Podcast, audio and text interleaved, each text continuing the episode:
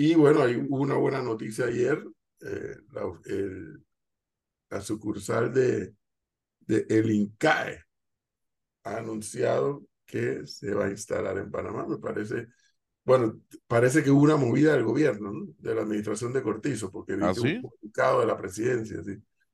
No lo leí, pero vi, porque vi ahí entre líneas que tenía que ver con lo del INCAE. Sí, es, es la sucursal del INCAE que estaba en Nicaragua. Nicaragua, me imagino. Bueno, pero es que era, era lo inteligente de hacer una movida rápida, ¿no? Y tras la acción de, de Daniel Ortega de expropiar el INCAE y quedarse con todas las instalaciones y demás, eh, la Escuela de Negocios decidió, buscó otros sitios y decidió instalarse en Panamá. Esa sucursal mantiene la de Costa Rica, que es su casa matriz en esta parte de, de, de la región, y eh, establecerá la de Panamá para poder eh, iniciar operaciones en esta parte. ¿Y ya dijeron dónde se van a ubicar? No, lo único que yo pude ver, a no ser que ya estén informaciones, que van a tener una serie de, de exoneraciones y demás Sí, en torno a, sí. a Bueno, establecerse, claro. pero, Pero, pero no, hable, no, no importa. no hable de eso en voz alta, no hable de eso en voz alta, que se van a enterar y hay que ir a la calle para protestar de por qué hay exoneración. No Eh, hable de eso en voz alta. No, no, no, vi no, lugar ¿qué es todavía el sitio, ni no vi el sitio todavía escogido ni elegido, pero probablemente digo yo que podría ser Clayton, Ciudad del Saber. Sí, es seguramente. lógico, pero no sé si para INCAE sea tan lógico como para nosotros, que fue lo primero que yo pensé. O probablemente se instalarán por un tiempo en, en Clayton, me, me, refiero, me imagino que estás refiriendo a la ciudad del saber, Y claro, Ciudad del Saber. y, y pero eventualmente, tal vez, ojalá y así fuera, eh, armar sus propias instalaciones. Pero no hable de exoneraciones, porque si no hay que ir a la calle a protestar, porque ¿por qué le dan exoneraciones para citar en Panamá? No, no, no, ¿quién dijo eso? Yo, yo se lo estoy diciendo. ¿O acaso usted no era lo que gritaba también de que por qué tenían tantas exoneraciones allá en la mina? Yo, Y yo no dije, nunca planteé ese argu- argumento. Yo jamás planteé de atraer inversiones Es dando incentivos, eso es así. es dando incentivos, particularmente incentivos fiscales. Exactamente. Particularmente Pero- Pero la, la diferencia, la diferencia del INCAE es que no es una petrolera. O sea, No, es correcto. Y en consecuencia no te hagas la ilusión de que va a generar 500 empleos. Es que a mí no me que interesa que genere 500 Lo empleos. que a te va a generar es sí, un nivel de prestigio. Sí, por Te supuesto. va a generar probablemente es más fácil venir a Panamá, un país, el país, uno de los países, si no el mejor comunicado en Latinoamérica, que ir a Nicaragua. Exacto. Hasta Costa Rica, si te vas a mover dentro de Latinoamérica. Cuidado y si, y si el próximo gobierno hace movidas todavía más inteligentes en este sentido, eh, claro que INCAE tiene raíces muy fuertes en Costa Rica, pero puede terminar siendo un atractivo adicional para crecer. pero Pero no te va a generar los 7.000 empleos, Gonzalo, tranquilo. la preocupación de Es que, me- es que yo no, no estoy diciendo que genere 7.000 empleos. Es que Ah, todas, no. ya va, es que no todas las inversiones que vienen a Panamá van a generar 3.000 millones de dólares, Ah, 7.000 entonces, empleos. ¿de qué se trata? No, no, a mí eh, yo creo que la llegada de un centro de estudios tan importante como el INCAE es relevante para el país porque eleva sobre todo la, la posibilidad, eh, la opción de estudiar en un sitio que es reconocido a nivel mundial y no tener que viajar. ¿No le parece? O sea, es, es como si usted minimizara el hecho que la Florida State University esté en Panamá Ha estado aquí mil años. Y, y lo, y lo, y lo minimiza. no, pero sí es muy bueno. Si no te, Por eso le estoy diciendo para mí, yo sí lo minimizo de la perspectiva tuya, que te contradices una vez más, ¿por en qué? que Panamá tiene que motivar, traer inversiones para poder salir de, ¿cómo se llama? Del empleo informal, pero ese tipo de inversiones, que por supuesto es muy importante, no es lo que te va a resolver la informalidad. Yo no estoy diciendo que ese sean los Sí, tipos claro, de... no, pero dilo, No, dilo para que que tiene- esté clara. yo no, uno, yo nunca he dicho, o sea, yo nunca he dicho que no el se tiene que traer, informalidad y el inf- desempleo te lo generan tienes que grandes- incentivar, y yo estoy a favor de los incentivos fiscales, estoy en contra de los subsidios, lo he dicho 70 veces, 70 veces, y usted es el que dice, no, es que aquí hay que cuidar la paz social, cosa en la que yo no creo, usted sí, yo no, porque nos sí cuesta, los- creo. a los- bueno, a nosotros nos cuesta muchísimo eso. Ah, por Entonces, supuesto, Bueno, por no- supuesto, perfecto, nos cuesta. Y ahí está, nos cuesta. Por otro lado, creo que todas las inversiones que vengan a Panamá se tienen que, que aplaudir. Y lo del INCAE, más que verlo como una inversión multimillonaria que va a generar miles de empleos, es decir, ojo, porque estamos entrando en el mapa de la educación a nivel centroamericano. Pero Bueno, varias cosas por acá. Nicaragua la estaba en el mapa, así que no, no, no, te hagas esos cocos así a lo loco. Ay. Nicaragua, ¿sí o no? Entonces la consulta es, Nicaragua la titular- y el titular es, al profesor le da igual si viene el INCAE o no. No, no, no, no, no, es que no vengas a soplar un globo porque no es así. Es No bueno que el INCAE venga, que venga Punto. Perfecto. sorprendido porque la ciudad del saber no ha tenido una actitud mucho más agresiva, en el buen sentido de la palabra, de seguir atrayendo a más universidades. Creo que hubo un problema allí, entre otros con la OCDE y, y- más laboratorios de investigación. Pero cuidado, eso es bueno que eso ocurra, es bueno que hayan estos hubs de investigaciones y Sí. demás, pero cuidado, eso no te va a resolver tu problema de todos los días de la informalidad que tanto te preocupa y del desempleo que aumenta. Porque Pero, lo que te ¿y lo va a quién está resolver hablando de son eso? inversiones grandes, no inversiones pequeñas. Pero ¿quién está hablando de eso? Es que, Ah, bueno. Está bien, pues nadie. es que, a ver, Cambia el profesor, eh, discurso, cámbialo, cámbialo. Yo no lo estoy cambiando, yo no lo estoy cambiando. Incluso, aquí yo no estoy hablando de la inversión millonaria del INCAE, estoy hablando de la inversión en educación que trae el INCAE para Panamá. Y usted dirá, eso es mínimo, porque eso no va a cambiar el día a día de la gente. Es Está bien, nos ponen el mapa, pero no lo cambiará, pero, pero sí nos pone en el mapa. A mí sí me parece. Hasta O sea, ahí. Te voy a decir, esa oficina del INCAE, que es excelente noticia, así, así, a grosso modo, va a generar que 20 empleos nuevos, de los cuales algunos los traerán ellos. No, yo no, eh, profesor, no es un tema de empleos, No, pero es que te tienes que poner de acuerdo cuando le dices a la gente la importancia de la inversión extranjera. pero es que yo, Es importante por muy chica y por muy pequeña que sea, pero lo que un país como este requiere es atraer grandes inversiones. Es, ¿qué tengo que hacer para que Nestlé vuelva a crecer como estaba en sus viejos tiempos allá en Natá y allá en Los Santos? ¿Qué hay que hacer para que vuelva a crecer y generar el, el nivel de empleo?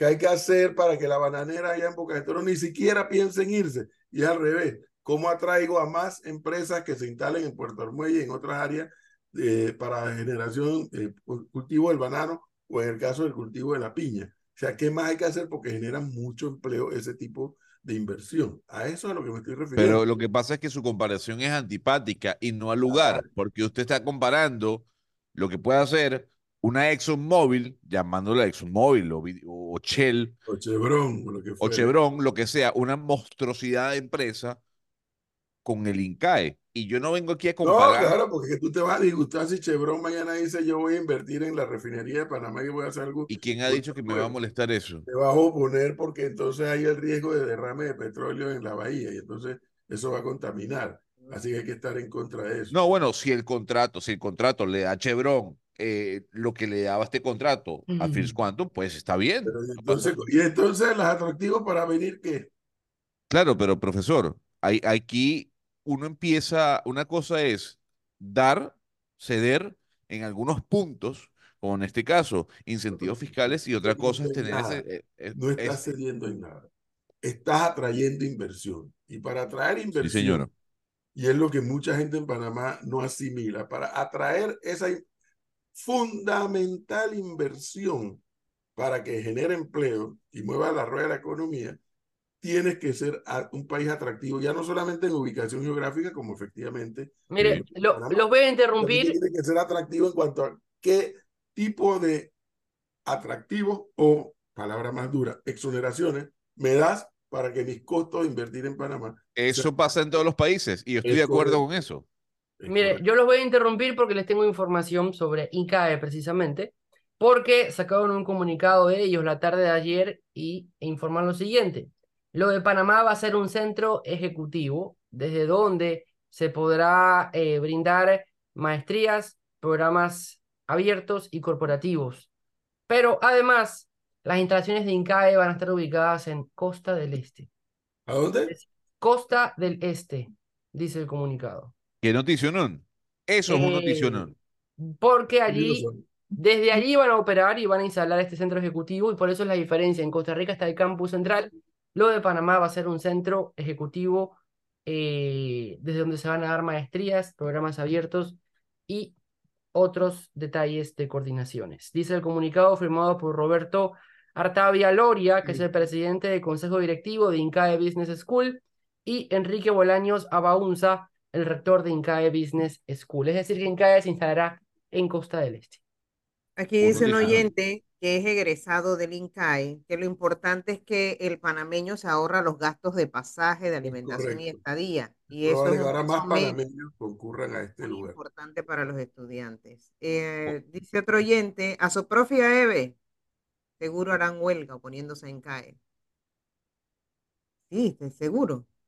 No, por Dios, ¿qué es eso? No, no, no, no, no. aquí dice otro oyente también, salen, saldrán los zurdos a protestar en contra de la llegada de INCAE. No, en lo absoluto, en. Buenos días, Gonzalo. Hay que subsidiar a los ricos, no a los pobres. A subsidiar a los ricos, no. Pues como tú dices que sí cree.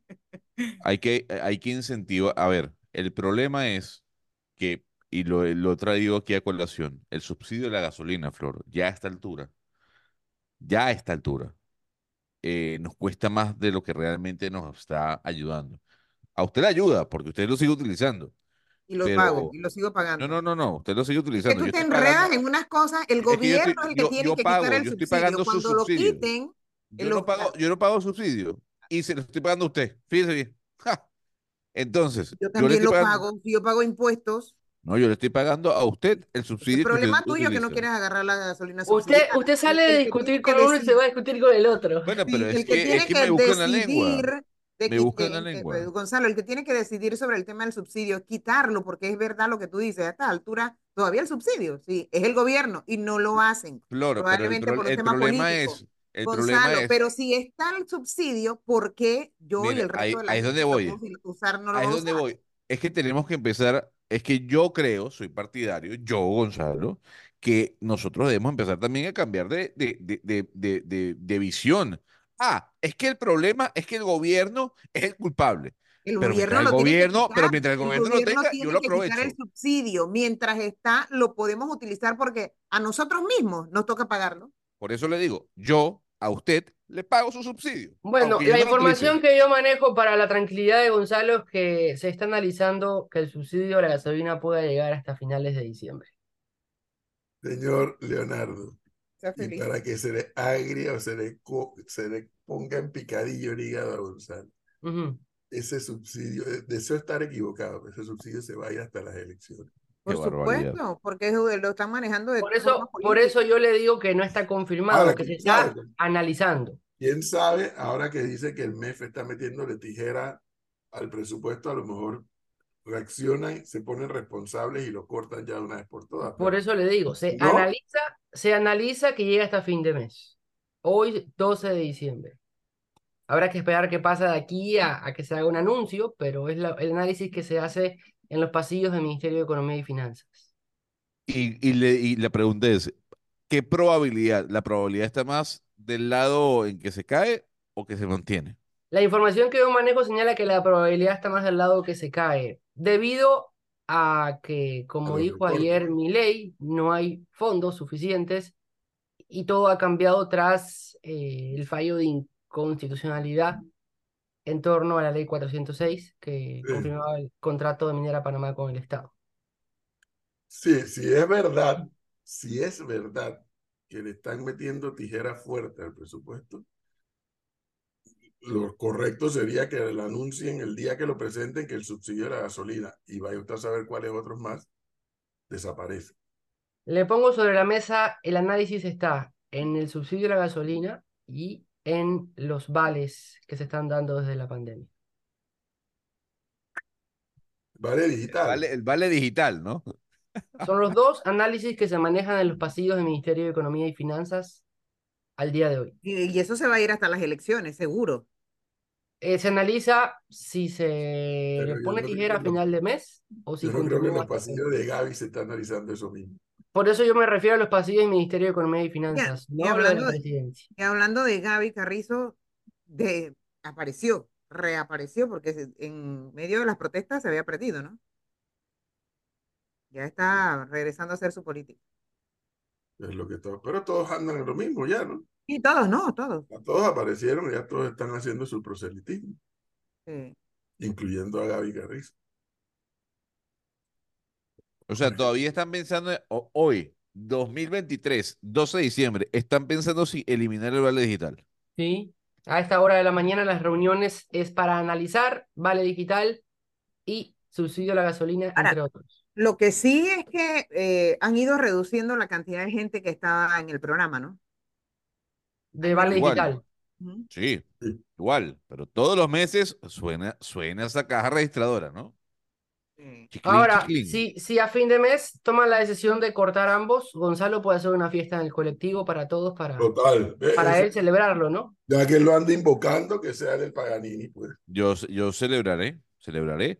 Pediré la factura, ojo, hay que pedir factura, ¿no? No, A no, ver. no, lo que yo le digo es No, hacer una no, fiesta, no, no, invitarnos a todos, Yo, cuente con eso, Leonardo. costearla. Cuente con eso que yo estoy incentivando el convivio de Panamá en directo. Lo estoy incentivando, aunque el otro no quiera. Entonces, yo lo que sí tengo que decir es, una vez el gobierno tome la decisión, la bendita decisión de eliminar el subsidio que utiliza Flor, que es el de la gasolina, le voy a pedir al gobierno, oiga, ¿cuánto nos costó este subsidio? Por favor, páseme la factura. De nuevo. 700 el millones Flor. Y el que pagó Flor, porque Flor lo paga. El que, el que, Gonzalo le pagó a usted. Ay, pobre Gonzalo. No, pero es que es, que es así.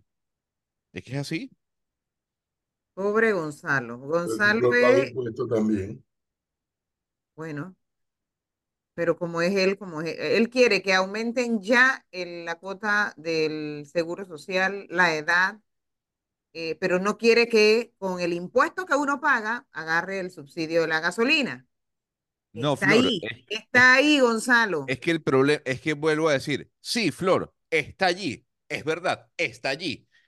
Está Pero allí, lo estamos pagando, lo estamos ese pagando eh, todos. pero ese subsidio, Todos los que pagamos impuestos, ojo. pero ese impuestos. subsidio nos cuesta a nosotros, nos cuesta, usted no se imagina Bueno, cuánto me nos cuesta a cuesta. mí que lo pago.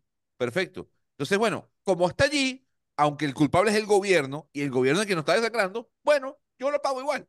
Ya, yo lo utilizo. Claro, Ojo, está mal, el subsidio está malísimo, pero yo lo utilizo. claro. El gobierno es el que tiene que quitarlo. Y entonces ya yo lo dejo de usar. Obvio.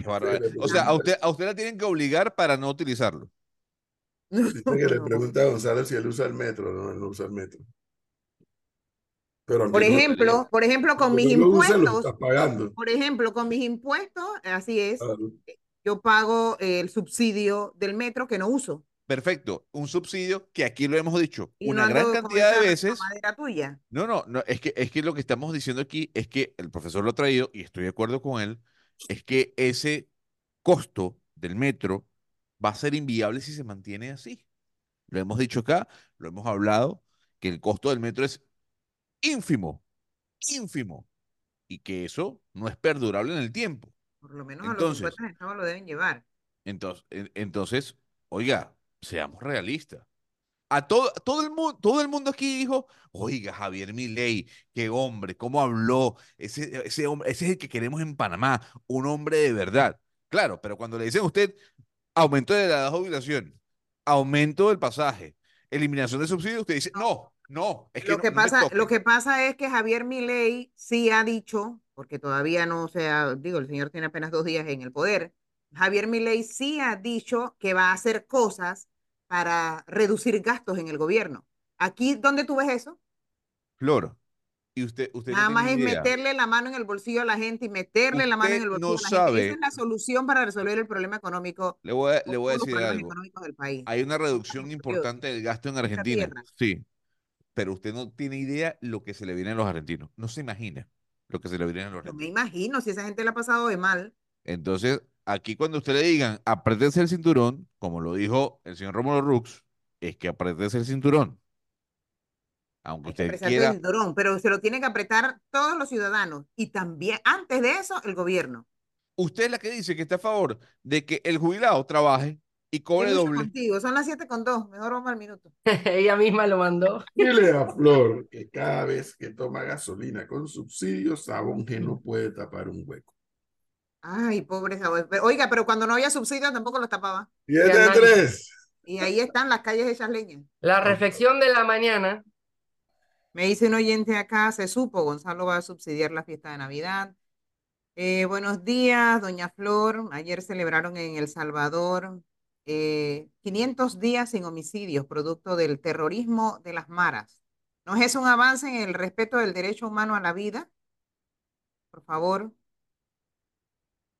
Le pregunta, por favor, al que te digo, al que te digo Gonzalo.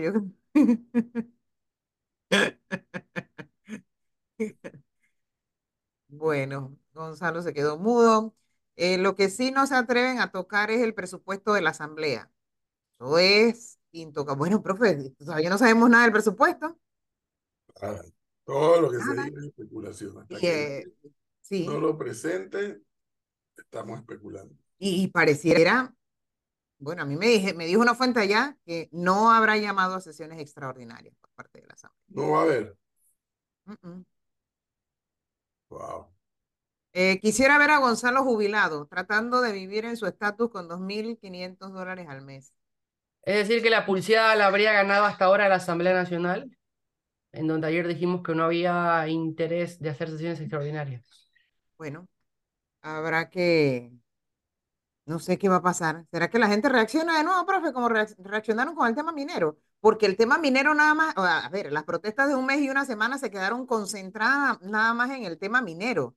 No se aprovechó para reclamar por otras No, cosas. usaron otros temas, sí, sí. Entonces, ahora que hay que cerrar el país, trancarlo por un mes más. Pero Estoy ¿por escuchando sus comentarios. la asamblea. ¿Ah? Estoy escuchando los comentarios de los oyentes. ¿Así? ¿Sabe qué, Flor? Entonces hagamos una campaña y, y ensuciemos las calles de Panamá. Porque igual yo pago impuestos a las personas, a los ciudadanos, que limpien las calles. Entonces me da igual si ensucio o no. Porque vendrá alguien que lo limpie. Como yo pago, entonces ensuciemos la calle, pues. A ese ejemplo no cabe ahí, Gonzalo. Ah, bueno, está bien, pues. No, está bien. No. El subsidio, el subsidio nos cuesta. El gobierno es el malo, pero no utilicémoslo. Y el, y el tema, y el tema de las jubilaciones, yo lo he dicho. Primero, tiene que haber una, una reestructuración completa del sistema de pensiones de Panamá, pero completa. Eh, y lamentablemente sí, como en gran parte de América Latina, las pensiones son muy bajas y se, y se utilizan como doble salario, cosa que no debe ser. Eso está mal. Yo insisto en que la gente admitirá, aceptará todos estos ajustes, todos estos aumentos, lo que le toca en el bolsillo, cuando vean primero que el gobierno lo haga. Si no, guerra. Entonces, lamentablemente es cierto. ¿Qué le podemos decir a eso? Muy poco se puede añadir. Eh, creo que, creo que, ya que lo mencionaron hace un segundo atrás, creo que es lo que mi ley está tratando de hacer en Argentina, eh, tomar una cantidad de ajustes en el Ejecutivo y en la estructura de gobierno para bajar los costos de la operación de la administración, para luego, con esa cara moral, decirle, bueno, aquí hicimos ya todos estos ajustes, ahora hay que hablar de los ajustes de todo el pueblo, incluyendo gobernantes y gobernados. Asumo que esa es la estrategia que él está aplicando, o por lo menos el discurso, vamos a ver cómo le va en la, en la ejecución. Pero yo en ese sentido tengo que estar de acuerdo con Flor, va a ser en Panamá, en el caso de Panamá va a ser muy difícil que cualquier gestión de gobierno le plantee a los panameños lo que sea de aumento de impuestos, de edad de jubilación, lo que sea, si primero no manda señales de ordenar la administración. Y uno de los principales puntos va a ser a qué hora me vas a hablar del presupuesto del órgano legislativo. Y está hiperinflado. Después Ah, vamos bueno, a hablar de pero- pero- órganos. Ojo, le voy a decir algo. Es que hay, hay, hay que hay que decirse, hay que decirlo completo, ¿no? La noticia de ayer fue lo que hizo Milei, ¿no?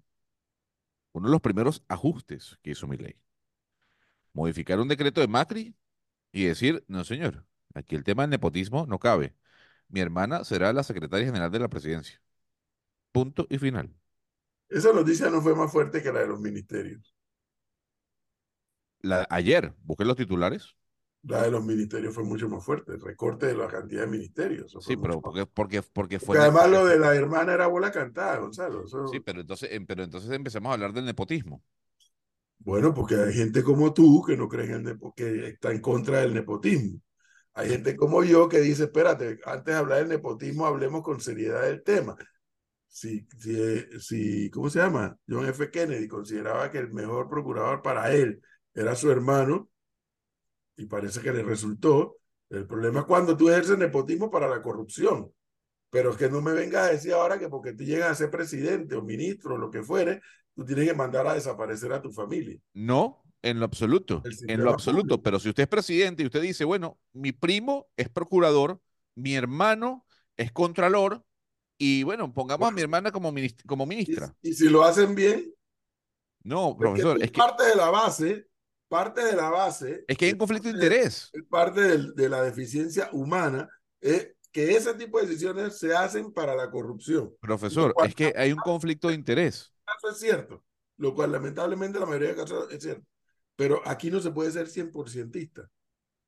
Aquí no se puede ser 100%ista porque puede que haya un presidente que diga que su hermano y su primo van a ejercer con absoluta independencia el cargo y lo hacen. Y entonces, Vuelvo a decir, hay un conflicto de interés. ¿pero cuál es el conflicto de interés? ¿Que sean Bueno. parientes o que ejerza el cargo? Usted está muy Bueno, cándido hoy, ¿no? Gonzalo, este es un mensaje para ti. He de imaginarme que Gonzalo devuelve responsablemente el subsidio que recibe en su factura de electricidad. Yo pago completo mi- lo que tenga que pagar.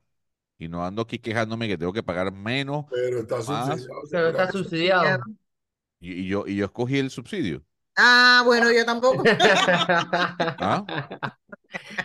Pero dígame dónde devuelvo el subsidio. Yo tampoco todo- pedí el subsidio del combustible, dígame, pero yo lo la- pago, yo La, consulta pagarlo. es, no, pero es que, es que hay que- hay que ser, hay que Impuestos. ser claro. La consulta es, nosotros, que hay que decir, de alguna u otra manera, tenemos un privilegio sobre otras personas que no lo tienen, ¿deberíamos pagar ese subsidio? Yo creo que no. Yo creo que no. Pero es un, es un tema Pero muy mira, mío. esa, ese es uno de los aspectos que algún día algún órgano ejecutivo se va a sentar a analizarlo con la seriedad del caso o buscar mecanismos, porque en eso estoy de acuerdo con Gonzalo. Yo les he contado aquí que un día yo llego, me subo al ascensor y me, me dieron la, la factura del, de la electricidad y me, en el ascensor me puse a leerla y me entero que estoy subsidiado. Yo, pero ¿por qué yo estoy subsidiado? Ah, bueno, es porque tú consumes tanto y el que consume tanto o por debajo de tanto está subsidiado. Yo, pero eso, eso no está bien. No está bien. El concepto del subsidio es para el que más lo necesita. Exactamente. Y que el que, mientras que el que pueda, aunque consuma poco, lo, mientras lo pueda pagar 100%, que lo pague 100%. No estoy así, aquí haciendo yo hablar de que yo, a mí me sobra la plata. No, no, no. El, todo lo que puedo ahorrar lo ahorro. Pero mi concepto del subsidio es que va dirigido a quienes lo necesitan objetivamente. Entonces, tiene que haber un mecanismo. Yo no puedo creer que la tecnología no, haya desarrollado un mecanismo donde te diga, esta casa la subsidia y esta otra no. Tiene que haber un mecanismo. Pero nada, aquí está tabla rasa. Todo lo que está por arriba de esto, sí va Por a eso, por eso le digo, si usted me dice, o sea, yo, yo, yo soy, mu- yo estoy, yo soy muy diferente a Flor y a usted. A mí me llega la factura y yo pago lo que me dice la factura. Eh, usted me dice, mira, si usted eh, ese subsidio lo puede devolver, dígame de dónde se devuelve. No, no puedes. Bueno, ahí está, lamentablemente. Y yo estoy, hay, hay algo, hay algo que me parece muy antipático como está definido en Colombia, que es el tema de la estrat- estratificación. A mí no me gusta la estratificación, pero allá el estrato 6, bueno, paga una gran cantidad de dinero por encima del estrato 1. Entonces, yo sí creo que aquí hay que hacer toda una movida dentro de la regla fiscal en donde aquellas personas que puedan pagar, porque coincido con usted, yo tampoco nado en dinero, pero estoy seguro que hay mucha gente que no está en el privilegio de nosotros, que de alguna u otra manera esos subsidios sí le convienen. No aquel que lo puede pagar. el, el, el, el subsidio brutalmente oneroso para el Estado panameño. Uno de ellos es el tanquecito de gas. que si no estuviera subsidiado estaría costando, entiendo que 13 o 14 dólares, algo así. Y, y yo les he contado aquí que un día yo fui a una lavandería con unos chinitos y, oye, ¿me puedes prestar el baño? Y cuando voy al baño, la manifestación de tanquecitos de gas en el fondo del negocio. Eso, además ilegal, además inmoral, pues es incorrecto.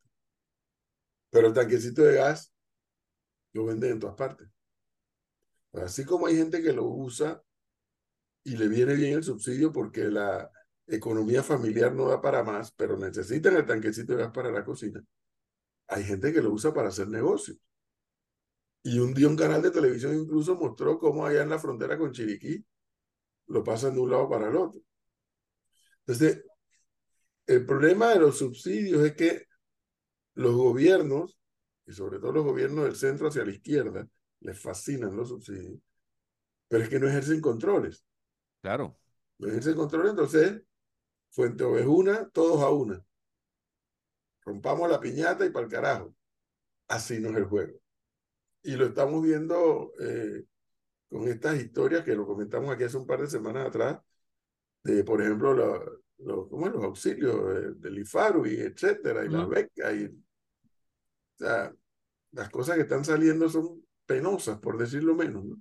penosas. Penosas, por decirlo menos. Entonces se desvirtúa una idea, como lo es, por ejemplo, en el caso del subsidio del tanquecito de gas, que la gente que menos tiene pueda tener asegurada su comida caliente en su casa. Y por eso el Estado procede a subsidiarlo. Pero entonces vienen los perversos y compran cuatro tanques de gas o compran no sé cuántos y lo tienen en, negocio o teniendo casas grandes de miles y miles y miles y miles de dólares, prefieren comprar el tanquecito que comprar el de 100, el 100, el de no sé cuántas libras. O sea, la deshonestidad es la que termina imponiéndose entonces. Y al Estado le cuesta una barbaridad de dinero ese tipo de subsidios. El tema, el del transporte público, que también se justifica. O lo que ahí es más difícil controlarlo, pero es, así. O sea, ¿cuánto, costaría a un estudiante de esos que van a la escuela de Paitilla si tú le subes el transporte ya fuera del metro a 75 centavos y el del autobús a 50 centavos? Imagínate quién aguanta eso. No hay forma de sostener eso. Entonces el Estado tiene que venir de una manera subsidiaria y decir, ok, el transporte va a ser subsidiado de esta manera.